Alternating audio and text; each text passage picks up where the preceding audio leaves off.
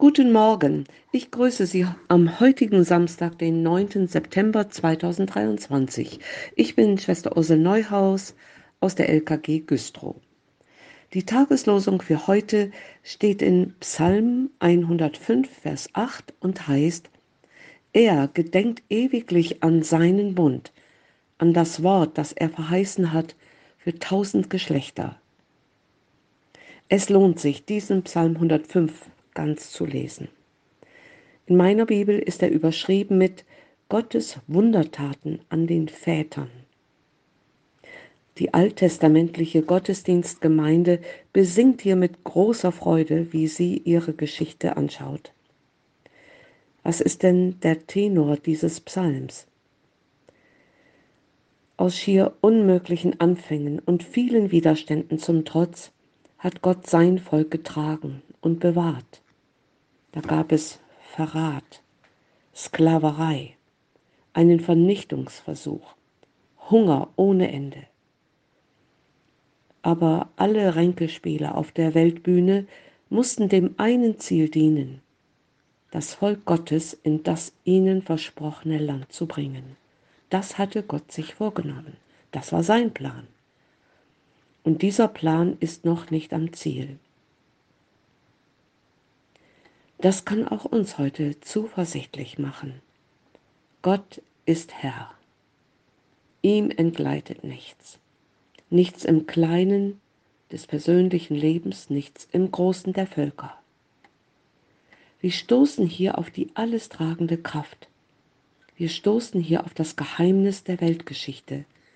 Gott gedenkt an seinen Bund. Wie können wir uns das vorstellen? Vor einiger Zeit war ich mit dem Stand unseres Mutterhauses beim Kongress christlicher Führungskräfte in Berlin. Beim Aufbau eines Roll-ups lachte mir das Bild mit vielen Schwestern unseres Mutterhauses entgegen. Ich freute mich und wusste mich mit ihnen so verbunden. Wir hatten vieles erlebt im gemeinsamen Dienst für unseren Herrn. Danke, Herr. Dann aber widmete ich wieder widmete ich mich wieder den Aufgaben, die jetzt dran waren. Der Gedanke an die Schwestern trat wieder zurück. Er war zeitlich begrenzt. Gott ist anders. Er schaut nicht nur mal kurz rüber. Ach, da war doch was. Die Sache mit der Verheißung an Abraham und dem Volk Israel und so weiter, um sich dann den aktuellen Herausforderungen zu widmen. Und schon wäre der Bund wieder aus dem Blickfeld geraten. Nein, bei Gott ist es umgekehrt. Das, was er einmal verheißen hat, was er einmal angefangen hat, das gerät Gott keine Millisekunde aus dem Blick. Sein Versprechen ist die Leitlinie, die alles bestimmt, was er unternimmt. Jede einzelne Tat, jeder einzelne Schritt zielt darauf ab. Das Versprechen an Abraham steht Gott stets vor Augen und lenkt sein Tun. Gott hat nur dieses eine im Sinn. Er will sein Versprechen halten. Und dieses Versprechen heißt, Gott lässt seine Menschen nicht allein. Er überlässt sie nicht sich selbst.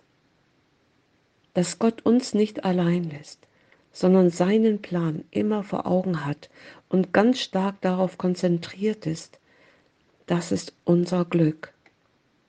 Denn ohne diese Konzentration Gottes auf seinen Plan wären wir gottlos, bliebe unsere Welt gottlos. Das aber wäre die Hölle auf Erden. So aber bleibt Gott dran, er gedenkt an seinen Bund. Das ist meine Hoffnung. Das bleibt.